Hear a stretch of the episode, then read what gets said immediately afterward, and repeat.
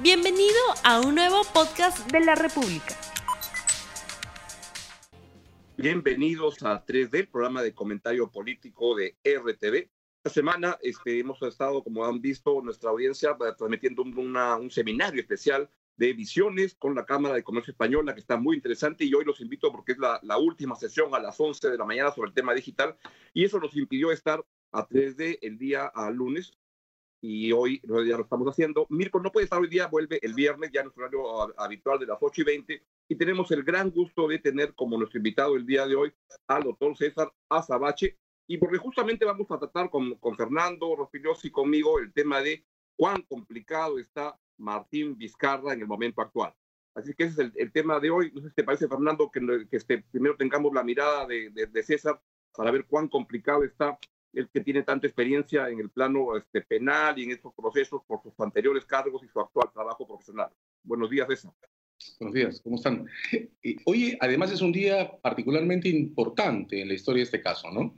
Se ha anunciado desde temprano que el presidente Vizcarra va a presentar en el Consejo de Ministros sus explicaciones sobre el evento de Obrainsa. Esto, digo, es clave porque el presidente ha anunciado que su primera explicación va a ser que las reuniones que tuvo con los ejecutivos de Obrainsa las tuvo después que se firmó el contrato y las tuvo en atención a determinadas dificultades técnicas que había que resolver. Esa declaración presentada el fin de semana eh, representa un compromiso de prueba, es decir, ahora él está obligado a probar que en efecto existía una discrepancia técnica, que esa discrepancia estaba documentada, que fue tan importante y tan difícil resolverla, que tuvo que intervenir él mismo, viajar a Lima y reunirse con los ejecutivos de Obrainsa, lo que tendría que significar que además tiene un resultado que mostrar que fue incorporado al proceso de definición de los términos finales de ejecución de la obra. Eh, hay que ver si lo hace o no lo hace, porque si no lo hace, va a quedar en la difícil situación en la que están aquellos que en una investigación importante presentan una coartada fallida automáticamente crean una escena en la que la versión del otro, que aquí es el delator, se convierte en sumamente creíble. Hay, por supuesto, dos asuntos más que mirar dentro de Obrainsa, la referencia a la primera reunión, la primera semana de noviembre y su posible confirmación o a través de las líneas telefónicas y, y la posibilidad de que haya no dentro de Obrainsa una explicación adicional al destino final de ese millón de soles. Pero en ese marco creo que hoy la llave importante será escuchar qué cosa dice el presidente en el Consejo de Ministros. Bueno, creo que eh, a estas alturas cualquier cosa que diga Vizcarra tiene poquísima credibilidad, porque en el caso de Richard Swing, Vizcarra ha mentido desvergonzadamente y sigue mintiendo hasta ahora, ¿no es cierto? Creo que pongo el ejemplo de Richard Swing porque muestra que Vizcarra es un mentiroso patológico. Es decir, no hay ninguna duda de que Swing fue contratado por seis ministros por órdenes de Vizcarra. Creo que a estas alturas ya nadie puede dudar de eso. Estos ministros no conocían a Swing, no tenían ninguna relación con él, Vizcarra sí lo conocía desde la campaña electoral, es decir, es evidente y además los audios revelaron que Vizcarra también mentía respecto a los ingresos de Swing a Palacio y que trataba de, cometiendo un delito, eh, obstruir la justicia en este caso. Entonces, en, en, el caso de Swing, está clarísimo que Vizcarra ha mentido y sigue mintiendo. En la entrevista de Panorama el domingo siguió mintiendo desvergonzadamente sobre este caso. Esto me lleva a que cualquier cosa que diga Vizcarra sobre esta acusación, que es muchísimo más grave, tampoco tiene ninguna credibilidad, a menos que presente evidencias, como dice eh, César. Eh, para empezar, se puede demostrar que Vizcarra no estaba en Lima en noviembre cuando tiene la primera reunión antes de la firma del contrato. Vizcarra estaba en Moquegua, estaba en Lima. Yo creo que eso es fácilmente demostrable. Se puede ver si habían eh, tickets aéreos, en fin.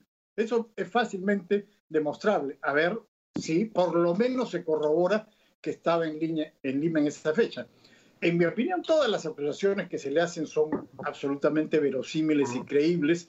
Eh, lo que publicó el día domingo el comercio, lo que publicó César Romero el día lunes en La República sobre otra presunta coima de IXA de 5 millones por el hospital de Moquegua. Esto ya había estallado antes, ya había salido este extrañísimo pago que hace el último día de su gestión a través de 130 y tantos cheques que firma Edmer Trujillo para darle un adelanto de cuarenta y tantos millones por el hospital eh, de Moquegua. Entonces, está complicado Vizcarra, creo que está complicadísimo y que difícilmente va a poder escapar de estas acusaciones cuando termine su periodo el 28 de julio del próximo año. Ahora, con lo que están planteando, entonces puedo concluir por lo que César plantea, es que este es un caso que tiene alguna evidencia sólida que tiene que ser este, sustentada, corroborada, aunque Fernando ya casi lo, lo, condenó este, de antemano. Pero en todo caso, lo que este es un programa político y quisiera dividir es cuán complicado está de aquí al 28 de julio y creo que del 29 de julio del próximo año si está bien fregado porque va a tener un juicio que va a tener que, que, enfrentar. Este, ¿Cómo creen que afecta su comportamiento? es una, una, una, una, una primera pregunta. ¿Está blindado por la Constitución Vizcarra hasta el 28 de julio? A ver, yo tengo la impresión que, eh, como dice Fernando, la fila puede llegar a ser más grande, ¿no? Lo que el caso Brahim va a dar es el estándar de la prueba necesaria para que a la investigación del caso Cisneros se le acumule una segunda investigación y acaso, por la cuestión del hospital de Moquegua, una tercera. el gran aporte aquí va a ser fijar el método de la prueba suficiente para volver a emplazarlo, ¿no? Es esta cuestión de eh, la coartada que pudo terminar de fallar el día de hoy. Fernando tiene razón. Independientemente de eso está la confirmación de la reunión de la primera semana de noviembre y el procedimiento que la Fiscalía use para llevarla a una evidencia incontrastable. Los teléfonos, por ejemplo, de lo que se supone que se pactó, la cuestión del viaje a la que se refiere Fernando.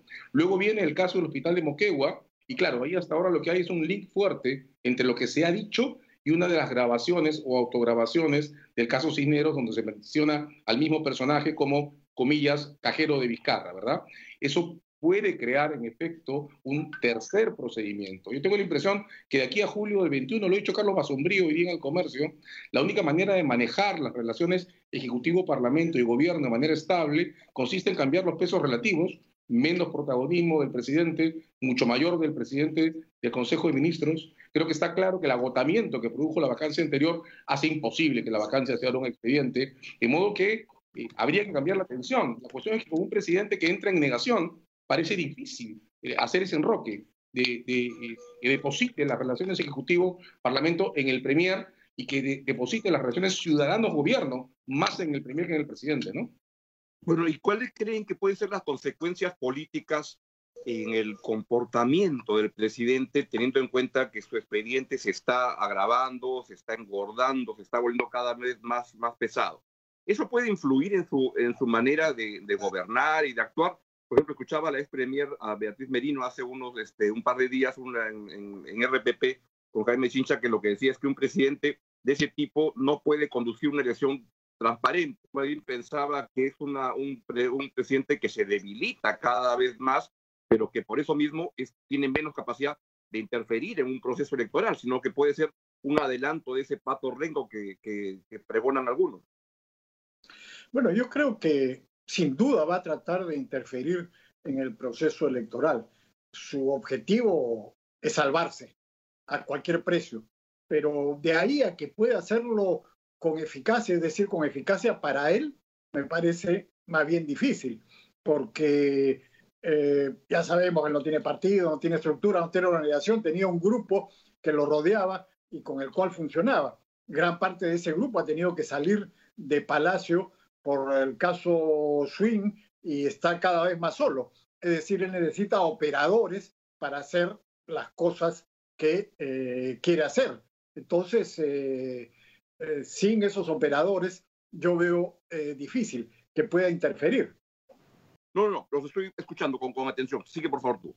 Ya, lo, no, lo, lo, lo que sí Vizcarra creo que está más interesado es en mantener el control que ya tiene de la Fiscalía. No es un control total, pero es un control muy importante a través de Zoraida Ábalos. El reportaje que ha publicado Ricardo Uceda el día de ayer en la República muestra cómo, por ejemplo, en el caso Swing, eh, Zoraida Ábalos está tratando de hacer todo lo que tiene a su alcance para eh, salvarlo. Es decir, las investigaciones son por delitos menores, no por las cosas más importantes como la obstrucción a la justicia, que sí tienen penas eh, mucho más altas, ¿no? O sea, el control que tiene de gran parte de la Fiscalía, yo creo que es el instrumento más importante que va a tratar de mantener Vizcarra después de las elecciones y después de que termine eh, su mandato. La interferencia de las elecciones yo creo que va a tratar de hacerlo de todas maneras, pero que eso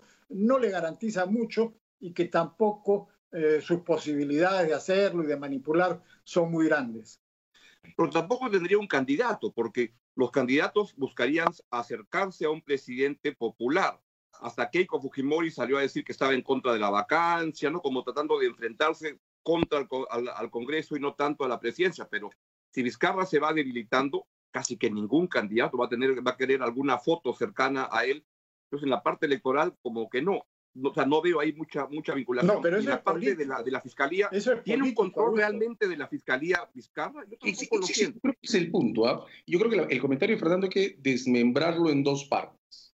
Y lo que se refiere a una posible incidencia en las elecciones, hay que notar que el único caso que podría, en el que podría ganar algo es el menos el que va a ser, si esta historia sigue así, el menos importante, que es el caso de eh, Richard Cisneros, que ese sí tiene antejuicio, lo que corresponde a eventos eh, acaecidos cuando ya era presidente de la República.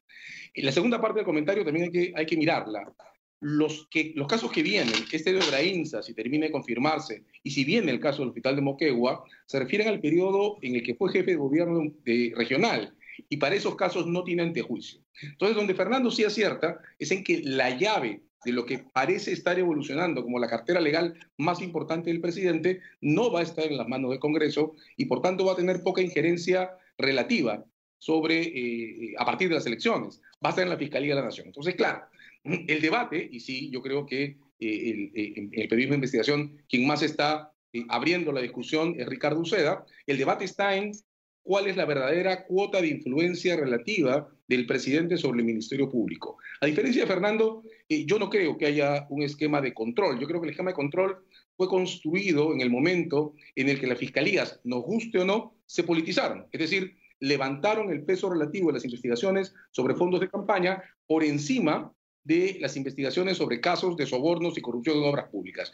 Esa decisión, esa, ese cambio de pesos relativos, creo que nos costó mucho a todos, porque binarizó, partió en dos la mirada hacia el Ministerio Público. Hay que notar, sin embargo, que quienes están construyendo esas nuevas investigaciones son fiscales del mismo circuito o del circuito del costado, que es el de eh, corrupción común. Y ahí tenemos una llave que tal vez nos pueda tranquilizar a todos. En la coyuntura anterior, la del 19, se nos quedó en carpeta crear una Fiscalía Suprema Anticorrupción. El mejor contrapeso de las dudas que hay que respetar y existen o pueden haber sobre eh, cierto empate entre la Fiscalía de la Nación y eh, la Presidencia de la República, que hay que decir además, sería un empate anterior también, no presente, el mayor balance puede estar en que pase el proyecto de ley que crea una Fiscalía eh, Suprema Anticorrupción, porque una Fiscalía de esas características tendría dentro de la Junta de Fiscales Supremos el mismo peso relativo que tiene el Ministerio de Economía en el gobierno. Es decir, es muy poco probable que un fiscal de la nación pueda influenciar sobre una Fiscalía Suprema Anticorrupción si además se empodera a la persona correcta en ese cargo. Entonces, ok, hay que respetar las dudas, pero hay que crear válvulas que estabilicen al Ministerio Público para el ciclo que va a comenzar a partir de julio del 2021, ¿verdad? Pero César, aunque eso ocurriera, lo importante es qué persona va a ocupar ese cargo. Exacto. Y, y si es alguien del grupete de Zoraida Ábalos que trabaja con Vizcarra, entonces, eh, al contrario, eso va a servir para obstaculizar y desviar más las investigaciones. Y el hecho es que ya se han deshecho de los adversarios que tenían en la Junta de Fiscales Supremos, empezando por Pedro Chávarri, al que denigraron, atacaron, insultaron, dijeron que era parte de los cuellos blancos. Todo era mentira. O sea, había cometido errores, pero no era un corrupto y no era parte, ni mucho menos, de una organización criminal. Pero lo aplastaron, lo liquidaron y sacaron al principal obstáculo que tenían y después fueron sacando a otros que pueden ser, eh, que pueden no ser muy limpios, pero que no estaban con Vizcarra. Por supuesto, la menos limpia de todas es la fiscal Zoraida Ábalos, que como ya sabemos llegó el año 2013 a la Fiscalía Suprema en circunstancias más que dudosas. Pero en fin, yo creo que eso es lo más importante ahora. ¿Qué, piensas, César? Yo hoy tengo un comentario. ¿ah? Yo creo que al Ministerio Público no hay que acercarse binarizándolo. O sea, más allá de la impresión que ha dado esta última gran guerra en la disputa de los juntas de fiscales supremos, el Ministerio Público no está partido en dos. Tiene muchísimos más agentes. Notemos además que quien elegiría al fiscal supremo anticorrupción es la Junta Nacional de Justicia. Claro, ahí trasladamos también la discusión sobre cuál es el espacio político de la Junta Nacional de Justicia, pero vamos abriendo la cancha, ¿no? Yo creo que parte de todo este proceso pasa porque tenemos que también abrir el espacio de responsabilidad política del Ministerio Público. Notemos una cuestión adicional, además de la falta de un fiscal supremo anticorrupción, el Ministerio Público, a diferencia de la Defensoría del Pueblo, no está obligado a presentar un informe anual ante el Congreso sobre los avances de sus líneas políticas. Es el administrador de una cuenta muy importante del presupuesto público, que es la cuenta con la que se sostiene la persecución del delito. Entonces, tal vez toda esta, este, esta mirada a lo que nos lleve es en este periodo preelectoral empezar a mirar a entidades como el Ministerio Público con otros ojos, con ojos que empiecen a pensar en cómo estabilizar las correlaciones internas y cómo reforzar sus componentes institucionales, ¿no? Ahora vamos a ir acabando ya el, el, programa, pero quería preguntarles, para efectos de las consecuencias políticas, ¿qué porcentaje creen ustedes que hay de que el presidente Vizcarra siga siendo presidente hasta el mediodía, el 28 de julio del próximo año? Este, yo creía que eran altas, pero ayer veía algunos tweets de algunos este, congresistas que decían peor que Bascuñán es Vizcarra. Este, ¿Cómo creen ustedes que, que, va? Yo diría que sigue siendo que la posibilidad es de 75% de que se quede hasta el final, pero 25% de una caja negra de que algo pueda ocurrir. Juntando los temas legales con políticos, ¿cómo, cree, cómo ven usted, ustedes esta, esta, esta perspectiva? 90% de que se quede. Yo, yo también, yo creo que el, digamos, los casos legales están entrando todos en la misma caja, van a ser cola. Entonces, que hay algo tan terrible como para que provoque una disrupción en plenas elecciones, no. No. O sea que vamos a seguir teniendo este presidente Vizcarra hasta, hasta el 28 de julio, parece el próximo año, pero cada vez más complicado, como hemos visto en este programa. Bueno, hemos llegado al final del mismo y le quiero agradecer muchísimo a César Azabache su presencia el día de hoy a Fernando como, como siempre y nos vemos, este, este programa difúndalo a todos sus amigos, difúndalo a sus amigos de, de, Palacio, este, a Swing Gate y todos para que lo vean y nos vemos en 3D este viernes a las 8 y 20 de la mañana ya en su horario regular y los invito a que vean Visiones hoy día a las 11 de la mañana y toda la programación. Luego viene Sigrid, este, luego vengo yo con mi programa que no había y martes y viene todo el circo completo de RTV. Nos vemos más tarde. Chao, chao. Gracias, chao. No olvides suscribirte para que sigas escuchando más episodios de este podcast.